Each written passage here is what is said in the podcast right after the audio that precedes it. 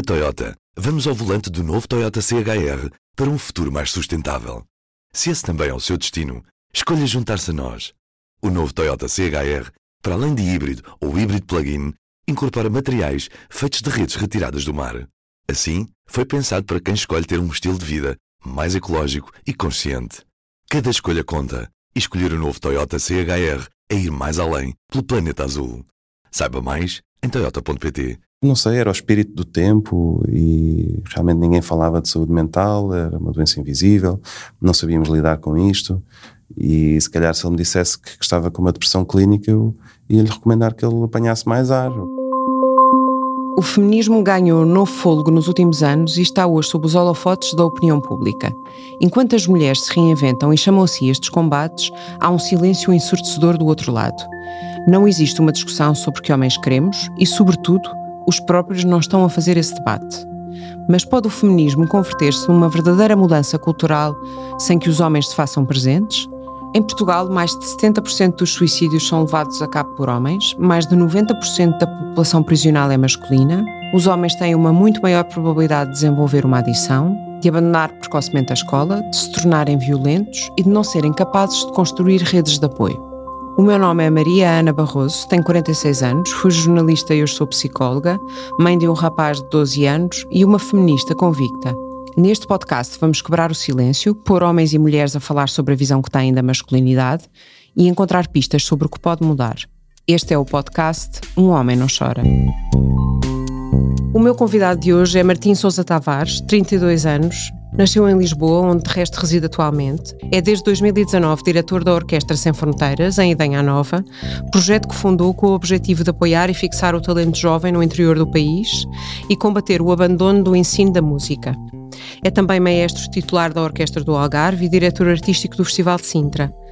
Colabora ainda com diversas outras orquestras, em Portugal e no estrangeiro, e é autor e coautor de diferentes projetos, nomeadamente na rádio e televisão, alguns deles cumprindo precisamente o propósito de poder contribuir para a divulgação, maior acessibilidade e democratização do acesso à música clássica. Olá, Martim. Olá, Mariana. Eu começava por uma, uma frase que disse numa entrevista que deu à SIC, a propósito da, da sua adolescência, que achei eh, muito curiosa. Uh, dizia que uh, os meus concorrentes eram todos surfistas e skaters e eu estou aqui a tocar os noturnos de Chopin. Foi a altura de encher a porta do quarto de autocolantes de surf e de ir para a praia surfar com os amigos. Em que medida é que era, em que se consideravam uma ave rara e que isso fugia àquilo que era a dinâmica mais normal de, de uh, esse, entre os rapazes? Era, era mesmo isso. Não, não era eu ser uma ave rara, porque okay. eu, eu estava perfeitamente legitimado Uhum. Uh, eu tinha moto desde os 14 anos, eu vestia-me igual aos outros, não, não tinha nenhum desvio de padrão, okay. mas tinha este lado que eu tentava esconder, que, que acho que vem de uma sensibilidade se calhar acima do normal e que hoje em dia é uma característica da qual eu vivo porque sou artista e portanto há toda uma abertura e uma procura da, da beleza e de uma consciência estética que, que não se exige em sentido profissional de um advogado ou de um engenheiro, não é? E, e nessa altura já estava em estado exacerbado essa, esse lado mais sensível, mais feminino, se quisermos seguir o, uh, a ideia, não é assim, o estereótipo. Uhum. E portanto não me ficava nada bem enquanto adolescente, todos a irem para Carcavelos e eu a ir para as minhas audições de piano.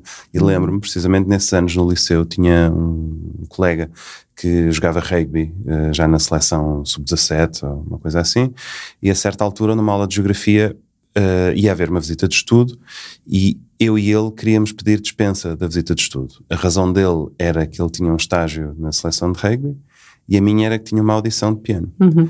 E pedimos os dois à professora, a professora no final ela estava, enfim, a marcar as presenças para a visita de estudo e nós os dois dissemos, não pusemos a mão no ar e ela perguntou porque é que não íamos e eu lembro-me dele se levantar e responder, tenho um estágio de rugby na seleção e todos, uau, ele é, ele é incrível. e o Martim, qual é a sua, a sua razão para não ir? E eu lembro-me de ter quase morrido de vergonha, de ter que dizer que tinha uma, uma audição, assim, uma audição de piano. De piano. Exatamente. Porque vergonha. Esse, exato, porque essa vergonha?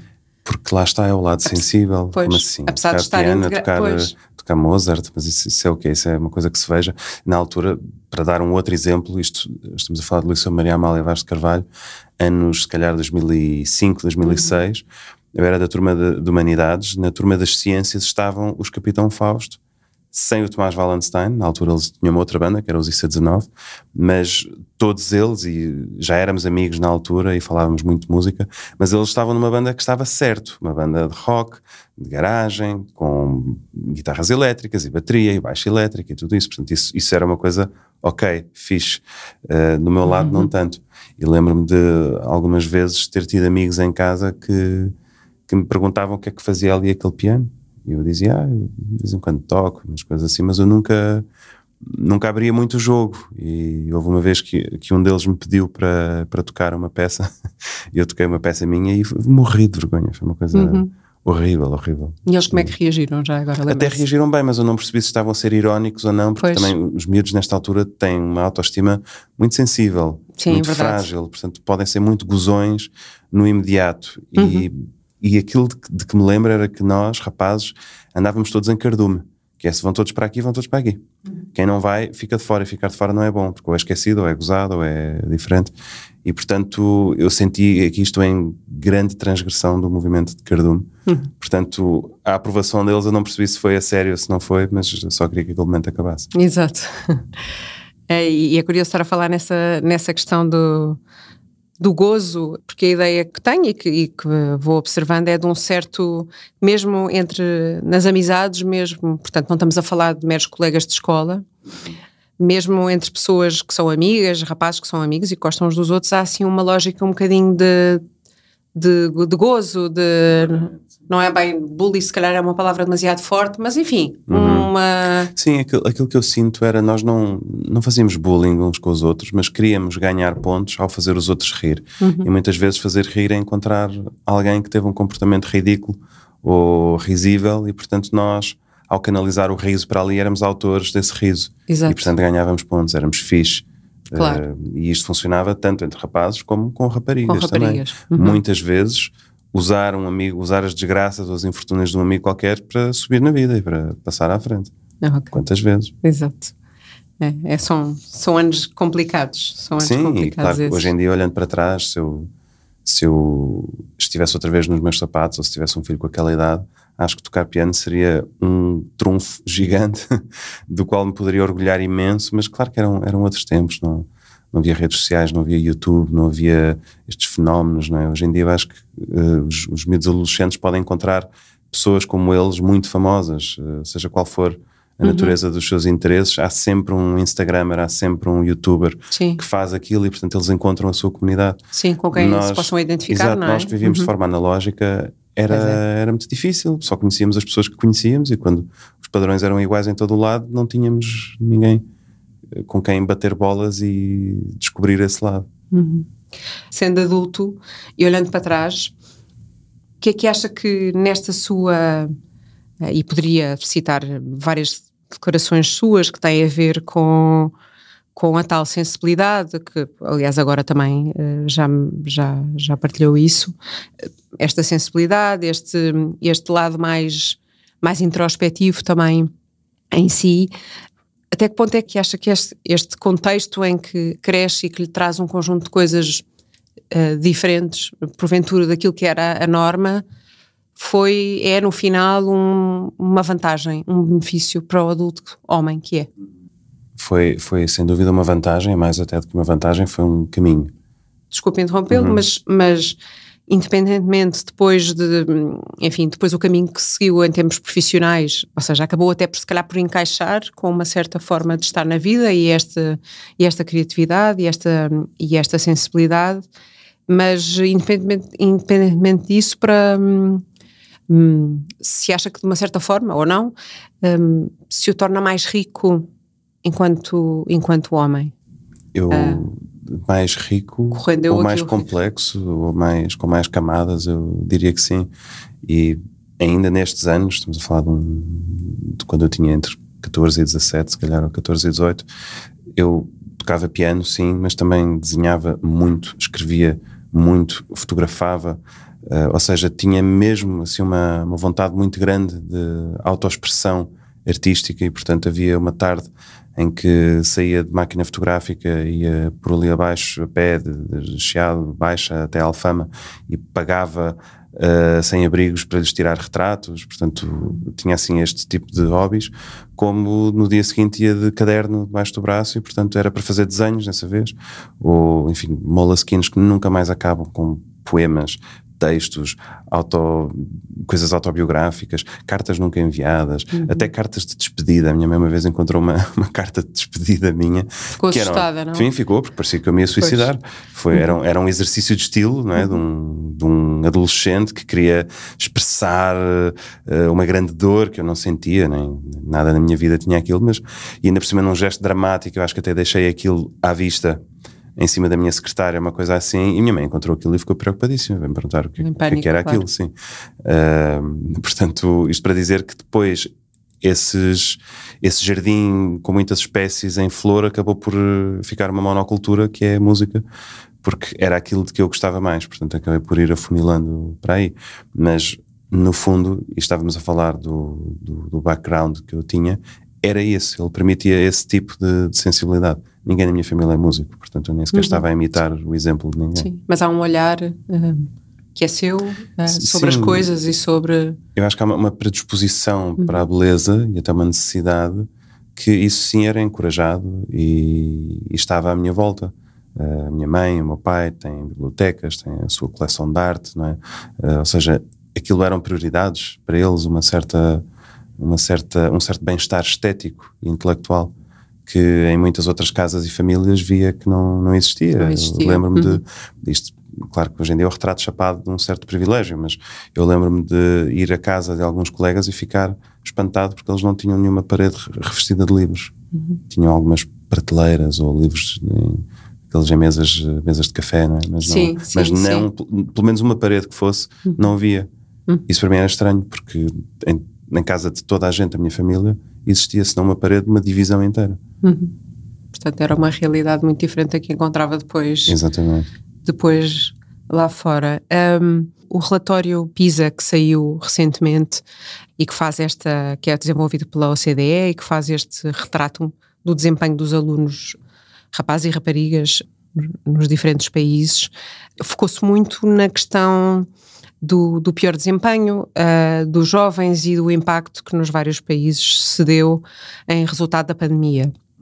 Mas se olharmos também para, para as diferenças de género, e pegando um bocadinho naquilo que foi também o seu, a, sua, a sua experiência de crescimento rodeada desta, de todos estes livros e de todo esta, este olhar diferente da norma para o mundo, vemos que uh, uma das coisas que o, que o relatório diz é que os rapazes gastam muito mais tempo a jogar videogames do que, do que as meninas e menos tempo a ler por prazer, em particular textos complexos, como ficção. E que o que os rapazes e as raparigas tensionam e depois decidem fazer das suas vidas profissionais é muito condicionado ainda pela concepção tradicional dos, eh, dos papéis de cada género. Portanto, dando aqui uma, uma ideia de que lá está, não são, homens e mulheres não são assim de planetas tão, tão, tão diferentes. E eu lembrei-me, ao, ao ver estas, estas diferenças, e há um apelo até que as políticas públicas deixem de se focar só, e é fundamental fazê-lo nas raparigas, nesta, neste trabalho que se tem feito, de uma maior igualdade de oportunidades, mas que se foquem também nos rapazes em algumas questões, até em termos de desempenho escolar, enfim, conjunto de, de questões em que se pode melhorar e eu lembrei-me um, de lhe perguntar, tendo em conta o projeto que desenvolveu na Orquestra Sem Fronteiras, uhum. não sei que idade têm os, os elementos. Eles são, já tivemos dos 14 aos 30 se calhar, portanto é um espectro até bastante alargado, mas o grosso eu diria que está entre os 19, 20 e os 25, portanto são alunos que estão a terminar o conservatório, a estudar no ensino superior ou acabaram já o ensino superior recentemente. Uhum. São, são, é heterogéneo o grupo em termos de. Em termos de distribuição rapazes, de género? Sim. Não, tem sempre mais mulheres do que homens. Uhum. Uh, e é um, é um fenómeno Aqui transversal. Uh, Bom, muita coisa, na verdade, há, há muitos critérios que justificam isto e que, que, se começa também a ver nas orquestras profissionais. No nosso caso, ainda estamos a falar do universo estudantil ou recentemente estudantil, portanto, jovens profissionais, que tem como único fator a meritocracia. Nós queremos os melhores alunos destas escolas e acontece, na maior parte das vezes, serem raparigas, serem jovens mulheres. Eu diria que a distribuição de género, nós fazemos esse, essa avaliação todos os anos para fazer uma publicação no mês da mulher e, portanto, importa-nos saber isso. Da última vez, eu acho que estava, por acaso, foi o ano mais próximo de todos, estava nos 56% mulheres uh, para 44 homens. Já esteve quase a chegar aos 70% mulheres. E eu acho que tem que ver com o facto de que há mais mulheres a estudar música, isso é, é estatístico, basta ver as listas de qualquer conservatório ou escola superior de música, e há cada vez mais também, portanto temos aqui uma amostra muito grande. Depois, o curioso, pela minha experiência, é que na, na, esfera profissional já não é tanto assim. Portanto, eu não sei, nunca fiz um estudo sobre isto, onde é que se dilui uh, este talento, se vão procurar outros caminhos ou acabam por seguir outras áreas. Vejo, por exemplo, muitas, muitas mesmo, para não dizer quase todas, destas jovens fazem uma licenciatura em performance, portanto, num instrumento, e a seguir fazem um mestrado em pedagogia para darem aulas, para ter ali uma salvaguarda uhum. que, caso não consigam um trabalho em orquestra ou como solistas ou como membro de um quarteto ou qualquer coisa, podem sempre vir a dar aulas. Portanto, acho que isso acaba por esbater um bocadinho a percentagem quando chegam à, à idade adulta uhum. e à profissão. E, e, pronto, depois é um mercado livre, por isso acabam por fazer audições fora de Portugal e tudo isso. Portanto, nas orquestras profissionais já são. É muito diferente. A Orquestra do Algarve, que eu dirijo, Sim, por exemplo, tem 14 nacionalidades lá uhum. dentro, porque são audições abertas e tudo mais. Mas são audições às cegas. Portanto, nós uh, recebemos candidaturas e estamos a avaliar um candidato só com base naquilo que ouvimos, uhum, não sabemos se é uhum. homem, se é mulher, uhum. e isso tem sido das coisas que mais tem contribuído para que as orquestras deixem de ser antros de homens para serem lugares de uma grande paridade e até de mais mulheres. E hoje em dia há empresas que fazem estudos de caso a partir do modelo das audições da orquestra porque acaba por premiar muito a meritocracia, a capacidade real que aquela pessoa tem para desempenhar aquele papel. E depois vai saber, e são mulheres, na maior parte dos uhum. casos. Isso uh, faz-me lembrar aquilo que, que se observa, enfim, a relação está longe de ser direta, mas um percurso semelhante que se observa naquilo que são as profissões ditas de, de cuidado. Sim, os uh, cuidadores, sim. Uh, e portanto aí estamos a falar de tudo o que seja psicólogos, professores, educadores, uh, assistentes sociais, enfim, e estão a faltar com certeza sim, algumas, sim. mas uh, e, uh, exatamente, obrigada. Enfermagem, mesmo na medicina isto também acontece, e ainda que haja uma parte, lá está, um, que tem a ver com, tal, com a tal igualdade de oportunidades que passou a existir e no, no, no foco na meritocracia, não é? Por oposição a uma lógica de qualquer outra de género, ou seja o que for, mas observa-se esse mesmo movimento que descrevia um bocadinho, não é? Se bem percebi que é passarmos de mundos muito dominados, uh, alguns não, sempre foram, mas sei lá, estou a pensar na medicina, em várias áreas, muito dominados por homens uh, e que depois passam por um, a meio do caminho há uma maior igualdade e depois as, as raparigas, mulher, futuras mulheres a ultrapassarem. Exatamente, e, um, sim até na minha profissão eu vejo isso, que é das profissões mais masculinas, historicamente masculinas Exatamente. que há. É muito difícil dizer o nome de mulheres que exerçam o cargo da direção da orquestra. Em Portugal apontamos sempre para a Joana Carneiro. Para a Joana Carneiro, E exato. quase que, sem o desejar, a própria Joana se transformou numa, numa porta-estandarte porque sempre que se faz um ciclo de música no feminino, sempre que alguma organização quer jogar a carta do feminino, era, era bola para a Joana, sempre pois. bola para a Joana. Hoje em dia já não está sozinha, já temos outros nomes, mas durante 10 ou 15 anos ninguém mais sabia dizer uma pessoa que não fosse a Joana. E no estrangeiro também se, também se vê esse fenómeno. Hoje em dia são muito mais as mulheres que, que são reconhecidamente uh, valorizadas e são muito boas naquilo que fazem. Portanto, claro que as instituições também estão sedentas de mostrar que não são misóginas e que não são uh, tu, to, todos os maus valores não é, que vêm associados à masculinidade. Uhum. Claro que se querem ver livros disso e, portanto, até é uma altura muito boa para mulheres com talento na área da música, porque Poderem, as instituições estão muito mais receptivas a isso para poderem abanar um bocadinho uh, a impressão de que, uhum. de que, estão do lado mau da história. É? Exatamente, é? sim, sim, sim.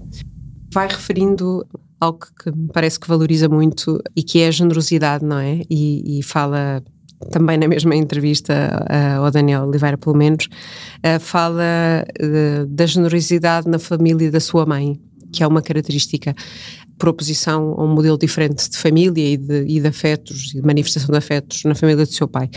Essa maior generosidade, atenção ao outro, presumo eu, enfim, que não se fique por isto, consegue identificar isso como uma característica das mulheres da sua família ou, ou dentro da família da sua mãe? Ou seja, os modelos de cuidado uhum.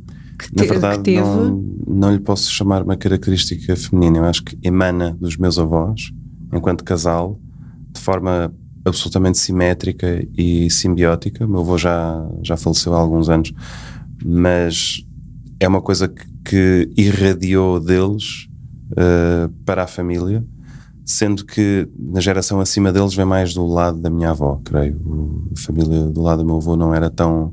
não, não, não tinha a bondade nestas doses tão exacerbadas. Uhum. Uh, e tudo aquilo que a bondade traz, a generosidade, a disponibilidade, o afeto, tudo isso. E depois eu, eu sinto que passou para, para o resto da família e é, digamos, o, o diapasão pelo qual esta família afina. Exatamente. Uhum, uhum. E nesse aspecto não, não posso mesmo uh, dar os louros à minha avó porque, porque o meu avô era exatamente igual, uma, uma bondade abnegada. Uh, portanto, sendo se calhar valores até mais conotados com o feminino, neste caso, uhum. não o eram. Uhum. Mas no meu, no meu específico e próximo, claro que a minha mãe é o exemplo mais imediato que tenho dessa forma de estar. Portanto, na minha bolha, digamos, é um exemplo mais feminino, sim. Hum.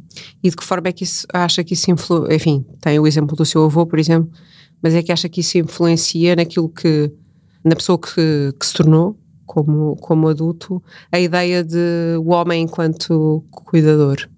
Porque às vezes, enfim, nós temos esses valores, mas mesmo inconscientemente sim, sim. há um modelo que vem de base e que, e que atribui às mulheres um, esse, esse, lugar de cuidado, que aliás depois está uhum. refletido naquilo de que falávamos, até das profissões. É, é curioso, eu nunca pensei nas coisas nestes termos e, e sobretudo fazer a antítese é, destes meus dois avós, que estou a chamar da bondade e da, da abnegação, em relação aos outros dois. Aquilo que sinto é que se calhar os meus dois avós maternos quiseram salvar uma pessoa de cada vez e investindo nessa pessoa e os meus avós paternos quiseram salvar milhares de uma só vez e portanto há uma, há uma, uma eliminação da relação pessoal e imediata para uma abstração, não é? O meu avô foi preso várias vezes e envolvia-se em causas e a minha avó também.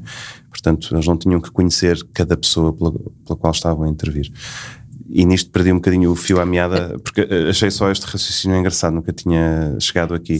Pois, mas é tinha-me perguntado estava, se quiser repetir a, pergunta. Se, se, ou seja, por esses modelos tão fortes, sobretudo, nomeadamente a sua mãe, de que forma é que, como adulto, o homem adulto, uh, vê o papel do cuidado? Ou seja, Exatamente. Se... Eu, eu acho que eu, do lado da minha mãe, sou filho único. Portanto, Exatamente. sou o único filho que ela tem e de certa forma a minha reação, e acho que até natural, foi uma reação de, de freudiana, não é? de romper com, com aquilo que está para trás e portanto até de exercer uma certa violência sobre aquela bondade.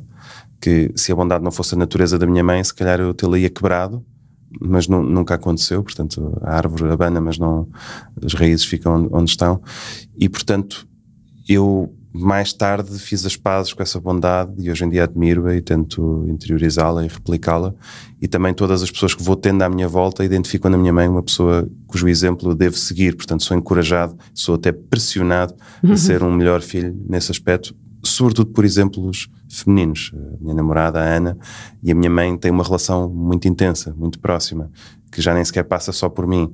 Mas só por causa disso eu já não posso aqui pôr o pé fora da, da linha porque a Ana não me deixa.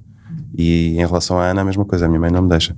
Portanto, sinto que há uma, uma forma de quase de autoproteção feminina à minha volta que faz com que eu tenha de ser muito bom para as mulheres que tenho na minha vida. Mas não foi sempre assim. Houve momentos em que eu não fui um filho assim tão bom e fui mais, mais crispado e mais agreste, mas também acho que faz parte sim, de uma da, certa sim, da adolescência, de, sim, de uma, uma certa sim. revolta. Sim. de criação de uma identidade de Exatamente. rejeição.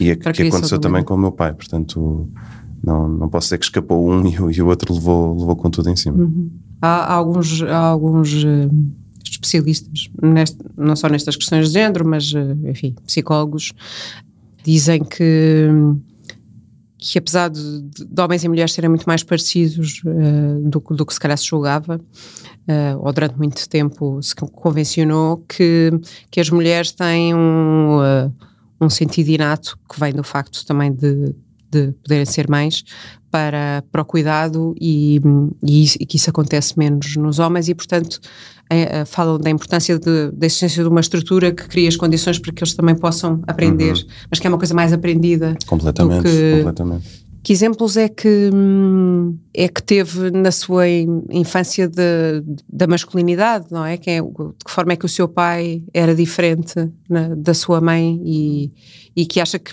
eventualmente, se calhar estou a meter muitas perguntas de uma vez, mas, mas podemos ir por partes, é que de alguma forma acha que poderia ter sido útil, a ser o caso, uhum. ter tido um, um, um, modelo diferente, sendo certo que os tempos são o uhum. que são e, claro. e, as pessoas. Eu acho que, uh, tal como falei da, da bondade, uhum. enquanto diapasão para a família do lado da minha mãe, do lado do meu pai, eu vejo que ele é a continuação daquilo que disse dos meus avós. Portanto, ele é uma pessoa muito destemida, muito empenhada nas causas que identifica e muito abnegada também nesse sentido. E isso leva, às vezes, a uma a criação de uma ideia, na maior parte das vezes até falsa, de que ele é aquela pessoa também no, na intimidade. Uh, muita gente me aborda e me faz perguntas sobre o meu pai, em que eu vejo que eles estão claramente a confundir ou a misturar a figura pública exposta, interventiva, envolvida, com a figura paterna, com o pai, que levava à escola, eh, que comprava livros, que levava para o campo, todas essas coisas que são completamente diferentes. Uhum. Portanto, eu acho que tenho sempre que desfazer este, este nó quando, quando me fazem este, este tipo de perguntas, que é, eu não estou a falar da pessoa que vocês conhecem, estou a falar de uma pessoa que eu conheço. Uhum. E é, é diferente. E posso dizer que é, de facto, uh, um, um, pai também muito abnegado, um tipo de amor diferente, mas uh, a ideia do cuidador, eu não, não posso dizer que tenha aprendido inteiramente com ele, acho que tenho que dar muito crédito também à minha mãe, mas há certas coisas que, que ele leva muito a peito, enquanto cuidador, enquanto providenciador também, não só no sentido material, mas no sentido de certas oportunidades. Há coisas que eu sei que ele acredita que um pai deve transmitir a um filho, e, portanto, ele não se esquivou desse, desse tipo de coisas. E eu agradeço-lhe muito porque são exemplos que eu próprio gostaria de fazer também e acho que foram importantes. Mas é uma forma de cuidar diferente. Eu acho que é uma forma de cuidar, é uma forma de ensinar, cuidar ensinando uh, ensinando a ver o mundo, ensinando a pessoa a ganhar certas defesas, uh, ensinando também a lidar com a frustração, muitas vezes, uhum. e, a, e, a, saber calar, uh, que é uma forma de cuidar, não é? está, está legitimada, mas é bastante diferente da, da, da minha mãe. Sim. Esta noção do cuidar, no fundo, tem muitas, muitas nuances, não é? Muitas. Claro, eu acho que é tão, é tão variada quanto é a natureza humana, porque cada pessoa faz a sua interpretação e, e sobretudo na, na questão de, de, criar filhos é tão imensamente complexo, a quantidade de variáveis e de fatores que se cruzam que mesmo três irmãos dos mesmos pais têm três experiências diferentes muitas vezes de Sim, de sim, exato, porque cada um deles já nasce diferente Exatamente. e portanto a, a interação depois é, é diferente. Um, talvez um, enfim, não é só um lugar comum, mas enfim, existe muita ideia dos, dos homens enquanto pessoas que são para quem é difícil um, expressar emoções, tendo ainda muito assente na, na ideia, uh, naquela ideia clássica de que o homem não chora, de que o homem deve ser forte e deve calar as emoções.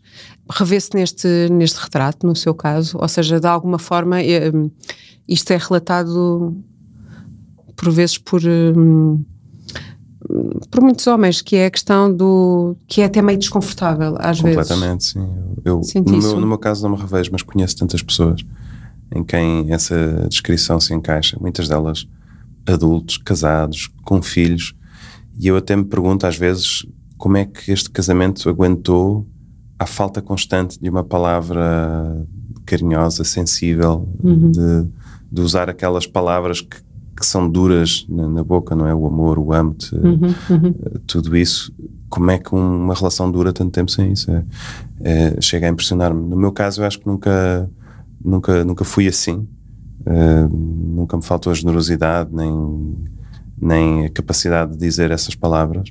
Mas, como digo, os casos que conheço à minha volta são infinitos. Uhum. E, portanto, e podiam até ter sido da um sua exemplo. geração. Da minha geração, uh... de gerações acima, até de gerações abaixo. Uhum. E, e, tanto assim é que é engraçado porque ainda ontem comentava isto, que é um tenho um grande amigo uh, que é, é, uns anos mais novo do que eu e quando eu o conheci eu estava perfeitamente convencido que ele era gay uhum. que era um homossexual reprimido ainda não não assumido porque ele tinha uma uma grande sensibilidade uma forma de rir uh, diferente de, de, das outras pessoas da idade dele uh, e para minha grande surpresa não, não é. Não é minha caso. e de, de, muitas pessoas. Uhum. E aquilo que vejo é esta pessoa tem só uma, uma sensibilidade exacerbada. Uhum.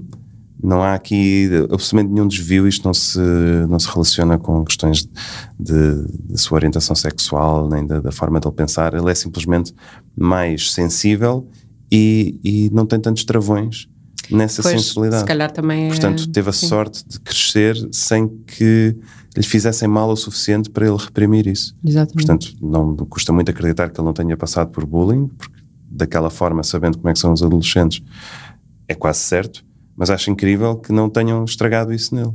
Uhum. Porque podia ter ido para uma zona de, de sim, esconder sim, ou de tentar esconder, ser diferente. Sim, de criar ali uma. Exato, ser mais, mais, mais durão, sim. Exatamente. O Martim tem um, um, um, amigo que eu creio ser da sua idade. Eu acho que ele tem também 31, 32 anos. Tem 32, ele faz uh, um mês e dois dias antes. Ah, é? é. que deu uma, uma, uma entrevista ao programa do Observador, uh, ao podcast O Labirinto, uhum. podcast e no YouTube também, e em que ele, em aquilo que ele descreve como sendo, portanto, ele, ele no fundo vai contar a sua, a sua história, a sua experiência da longa depressão que teve e que de uma certa forma está sempre lá latente, mas, mas enfim, entretanto foi, pediu ajuda e, e descreve a sua situação hoje como estando bastante melhor.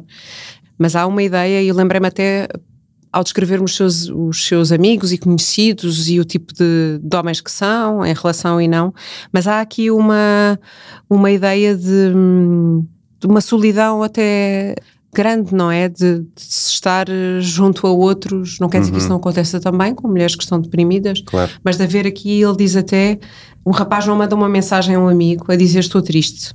Os rapazes não fazem isso, pelo menos no meu tempo não faziam. Uhum. É bastante, é bastante impressionante. Para mim foi, foi tão impressionante que eu, uh, enfim, hoje em dia falamos sobre isto, felizmente, não só entre nós, como entre outras pessoas e ele já, já tinha aberto o jogo, não é? Ou seja, ele não, não saiu do armário ali naquela entrevista, portanto já, a coisa já estava uhum. sabida e, e, cuidada. Mas quando eu ouvi essa entrevista, fiquei tão impressionado, uh, mas tão impressionado com aquilo, para já deu-me uma, uma quebra emocional muito grande também. E a primeira coisa que eu fui fazer, porque ele fala ali de uns anos específicos em que aquilo foi particularmente mau, e eu eu estava a seguir a cronologia daquilo, eu já o conhecia antes da depressão, fomos amigos muito próximos durante todos aqueles anos da depressão e continuamos a ser. E eu pensei, como é que isto passou debaixo do meu radar, de toda a gente? Então uh, fui à cave da minha casa buscar um computador bem velhinho que tenho, que já só liga ligado ao cabo e não sei o hum. quê, porque tenho lá as fotografias de uma viagem que fizemos, fizemos um Interrail no verão de 2010 e eu precisava de ver, precisava, porque nós de certeza que íamos ter 500 fotografias a rir e abraçados, porque aquela viagem, na minha memória, foi uma viagem incrível de cinco amigos, todos rapazes, todos da mesma idade, de, do mesmo meio, tudo isso.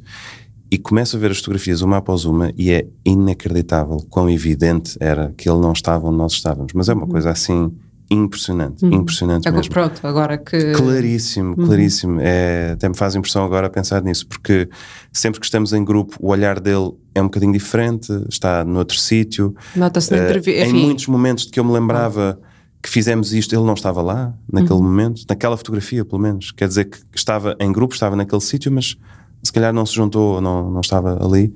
E pronto, e telefonei-lhe. Uh, uh, ainda com as fotografias abertas para, para lhe pedir desculpa por aquilo ter sido invisível. E ele, ele disse que não, não havia nada a desculpar, né? portanto a coisa está sarada, mas fez muita impressão, hum. porque eu sei que aquilo foi invisível para mim, para os outros três que lá estavam, porque éramos quatro com ele, foi invisível para os colegas, foi invisível para toda a gente, e portanto como é que isto pode acontecer com hum. amigos próximos, mas, é? com pessoas. Exatamente, mas se olhar, um, se pensar naquilo que, é, que era então e, e que é agora a, a, dinâmica das amizades entre. Porque há um lado na, na é o problema muitas vezes da, da, doença mental, não é? é? Que não é uma coisa palpável, não Exatamente, é uma perna a sangrar. Exato, não é? onde sangue. Uh, e as pessoas às vezes uh, são tantos anos a, a não digo a fazer de conta, mas a aprender claro. quase como modo de sobrevivência a, a disfarçar, sim. não é? Uhum. E portanto isso faz com que, que passe ao lado de muita gente. Há pessoas, figuras públicas que conhecemos que, que acabaram por se suicidar e que ficamos muito surpreendidos porque eram comediantes sim, sim, ou Robin for. Williams, assim, esses... Mas consegue, pode não ser o caso. Uh, até por isto, não é? É porque é uma coisa que, que passa muitas vezes despercebida, mas consegue, olhando para trás, identificar na, na nestas amizades, sobretudo nessa altura, algo que, que não existisse, que faltasse e que, e que fizesse com que uh, não estivessem se calhar tão atentos uns aos outros. Uh, claro que ninguém passa uhum. o tempo uhum. todo a perguntar, mas estás bem, claro, mas está. Claro. Mas enfim, a dinâmica, essa intimidade que fala, uhum. e já há pouco estava para lhe perguntar, esta, essa proximidade, essa intimidade é, é, é é feita do que é isto? Parece um bocadinho. Uhum, claro, eu sei que parece. Percebe... Agora parece que eu estou a dizer que éramos os melhores amigos e fizemos tudo. E quem esteja a ver diz o Tanas. Então, se não viste que ele estava com uma depressão, não foram Mas isso melhores amigos. E portanto, eu não consigo mesmo dizer que houvesse. Havia ali uma coisa realmente que eu sempre. Uhum. Não havia. Palavras e havia espaço na, no vosso estarem juntos e na vossa amizade para esse tipo de, de eu quero acreditar que sim ou seja eu, eu uma das coisas uma coisa tão... sim uma das coisas que eu que eu lhe disse foi que quis pedir desculpa se ele sentiu que não que não, que não se abriu porque não havia esse espaço. Uhum. e, porque eu quero mesmo acreditar que nós não não o reprimíamos. Mas é engraçado porque a minha mãe eh, é uma pessoa também muito importante para ele. Ele foi uh, assistente da minha mãe né, na universidade e portanto trabalharam juntos e tudo isso. E para a minha mãe foi muito claro aquilo que para mim não era. Portanto, a minha mãe soube disto muito antes de mim, inclusivamente uh, ajudou uh, e o mesmo fez com um outro amigo meu Sim. que faz terapia há muitos anos, tem também questões uh, pesadas no seu, no seu background e tudo, e que para quem a minha mãe também é uma figura importantíssima, a quem ele vai buscar um apoio que eu muitas vezes nem sei, Uh, estranhei, por exemplo, que ele escolhesse a minha mãe para madrinha de crisma. Uhum. Uh, há assim estas coisas que eu vou, bom, ok, mas tu gostas mesmo da minha mãe. E depois, sem o saber, há ali uma relação que, que passa ao meu lado e que não entra no meu radar. Portanto, ou o meu radar realmente é muito deficiente e não, não capta estas coisas, ou então, não sei, era o espírito do tempo e realmente ninguém falava de saúde mental, era uma doença invisível, não sabíamos lidar com isto. E se calhar se ele me dissesse que estava com uma depressão clínica, eu ia-lhe recomendar que ele apanhasse mais ar ou que, que, fosse, que fosse para a praia connosco, não é? Porque eu não sabia, não tinha ferramentas. Exatamente. Ninguém à minha volta eh, tinha lidado com isso, apesar de também ter tido casos de depressão na minha família, mas que eu não fazia ideia. Era ah, aquela pessoa ah, sempre foi triste, sempre foi não sei o quê. Exatamente. Às vezes até associando mais a uma questão de personalidade do que propriamente de doença mental, não é? Que que, que, pode, ser, que pode ser resolvido. Estava-me a lembrar que, que a, a Jane Fonda tem um, um, um, vídeo que corre nas, nas redes em que ela descreve de uma forma muito gráfica uh, as diferenças nas amizades entre, entre homens e mulheres, que ela diz que as mulheres uh, conversam cara a cara e os homens sentam-se lado a lado a ver a bola isto é um estereótipo, claro. Mas a ver a bola sim, ou a comentar sim. as mulheres que passam. Uhum. Uh, mas, mas acaba por ser do alto dos sim, seus, não sei que idade é que ela tem, mas acho que tem 80 e tais. Ah, mas eu, eu subscrevo isso. Eu estou muito mais à vontade a falar com o meu pai se estivermos sentados à inglesa, como se diz, não é? Não, não lado a lado, mas esquinados, com um ponto de observação em comum, do que a falar olhos nos olhos. Olhos nos olhos ainda sinto que é um inquérito. Uhum. Uh, e com a minha mãe estou muito mais à vontade para, para falar frente a frente.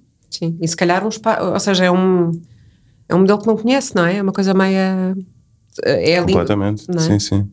E também, se calhar, porque muitos, muitos dos melhores momentos que tivemos de conversa e partilha foram nessa, nessa configuração de. Nunca tinha pensado no assunto, mas é muito engraçado. É uma configuração social até mais do que só geográfica do momento. É? Uhum.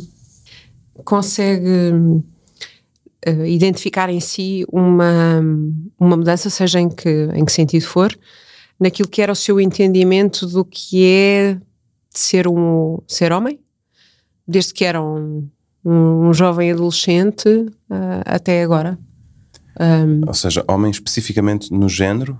Homem uh... especificamente, ou seja, a ideia, ou melhor, até posso reformular, uh, na sua ideia de masculinidade, uhum. ou seja, do que é que. Sim.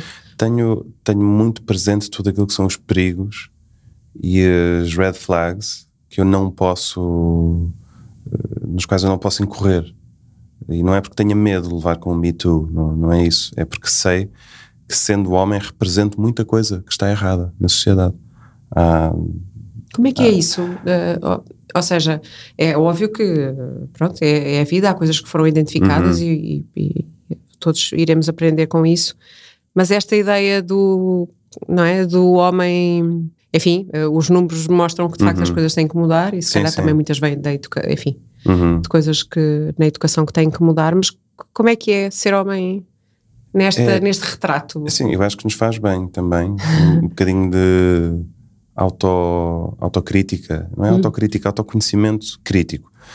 Um, e onde eu sinto mais isso, por exemplo, é no chamado mansplaining.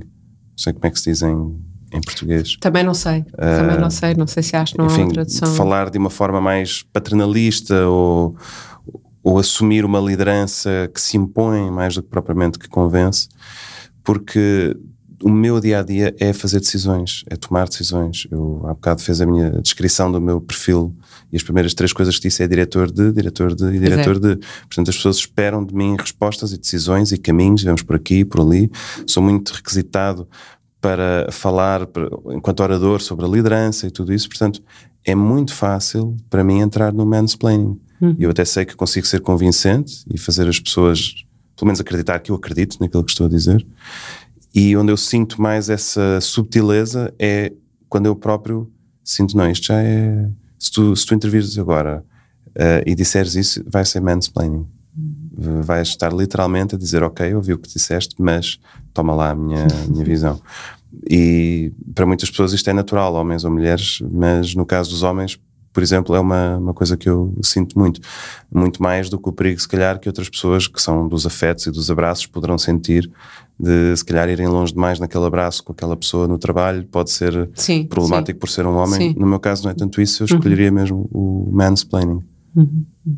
Acho que é um exemplo perfeitamente válido daquilo que perguntou, de, uma, de um tema e de uma palavra que nem sequer eh, existia há, se calhar verdade, há 15 anos verdade. ou uma coisa assim. Mas que identifica que. Completamente. Tá. E, que, e que uhum. basta ver o The Office ou uma coisa assim para ver esses padrões, não é? Portanto, aquele está ali tipificado, glorificado no seu sentido ridículo, uhum. mas é um ótimo exemplo para a pessoa perceber, ok, isto é onde eu não quero ir, portanto, qualquer caminho que aponte nessa direção, bora não ir por aí.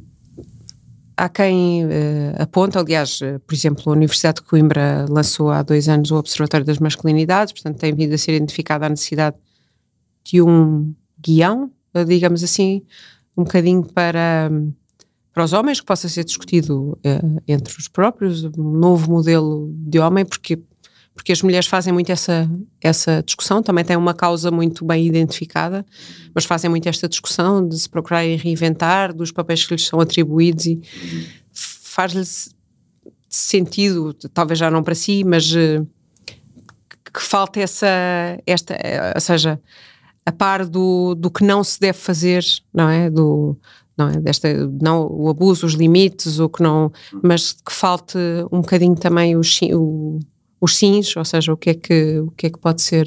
Sim, eu acho que acho que, acho que para lá futuro, caminhamos assim. uh, para essa ideia de, de uma reconfiguração uh, do, do, sistema que temos. E, e lembro-me de, de, uma frase que, que, circula pela internet que diz aos homens para não terem medo do feminismo, porque o feminismo quer igualdade, não quer vingança. E portanto, esta ideia de que pensarmos no melhor modelo não significa culpabilizar não significa que eu vou pagar por, pelo Hitler e vou pagar pelo Stalin e vou pagar pelo, pelo Weinstein, e vou pagar, ou seja, não, não é isso. É simplesmente reconhecer o tipo de padrões que levam a situações de desigualdade e evitá-las. E isso faz-se crescendo. Portanto, eu subscreveria já esse, esse manual. Não sei de que forma é que isso depois na prática se traduz, porque acho que continua a vir de casa, continua a vir da escola, continua a vir das redes de amigos. É assim um movimento muito grande, mas que está claramente a acontecer. Isso tenho a certeza absoluta. Eu hoje em dia vejo na, nas escolas onde vou a forma como os alunos integram a diferença. Claro que continua a existir bullying e tudo isso, mas vejo ali formas de expressão que no meu tempo seriam completamente marcianas. Uh, aquela criança estaria em perigo por se expressar daquela forma. E hoje em dia não é tanto assim, portanto, eu nesse aspecto estou bastante otimista e acho mesmo que estamos a ir para lá. Se calhar mais devagarinho do que queríamos, se calhar uh, é frustrante assistir ainda a tantos atropelos de progresso, mas acredito mesmo que, que estamos a progredir. Com, ou seja, e com benefício, depende, não sei se corretamente as suas palavras, com benefício para as mulheres, enfim, quando falamos de, daquilo tudo que são violações de espaço um, uhum. e, de, e de integridade, um, mas para os homens também, com benefício para os homens. Eu, Esta... acho, eu acho que isto traz um enorme benefício para os homens. Uh, se calhar ainda não é evidente para todos, mas acho que tudo o que leve ao bem-estar coletivo transforma-se em benefício individual, transforma-se também em bem-estar individual. Uh, para mim é difícil imaginar uma razão pela qual eu pudesse sentir uh, que não quero este tipo de progresso, a não ser más razões, a não ser uh, autoestima fraca, a não ser uh, pensar que, que vou ficar com o meu lugar em risco, ou que vou ser ultrapassado, ou, ou tudo isso, mas isso para mim não são razões válidas para, para a comiseração em relação a, a tentar impedir esse progresso. Portanto, tenho muito pudor em dizer que sou ou se sou feminista, porque acho que é uma palavra também muito, muito combativa hoje em dia, mas tento, na minha esfera de influência, tento fazer isso de forma uh, que não se veja, não, não é uma bandeira, nunca, nunca quis fazer isso. Acho que estas coisas devem ser mesmo metabolizadas e esbatidas para que sejam naturais.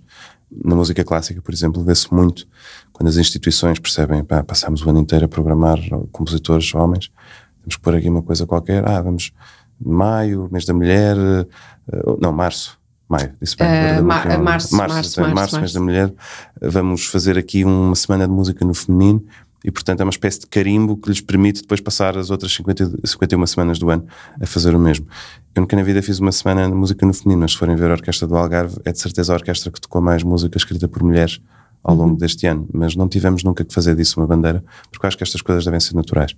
Portanto, para voltar ao ponto de partida, acho ótimo que se faça esse guião e tudo isso, mas que seja esbatido e que seja de uma forma natural. Se agora aparece um livro de boas práticas para o homem do século XXI, eu acho que vai, vai, vai sair o tipo pela culatra. Sim, sim, mas o guião é, é, um bocadinho em sentido figurado. Uhum. Um bocadinho. Obrigada. Era isto? Era isto. Pronto, ok. Obrigado, Mariana. Este episódio foi editado por Inês Rocha com música de Ana Marques Maia e coordenação de Patrícia Jesus.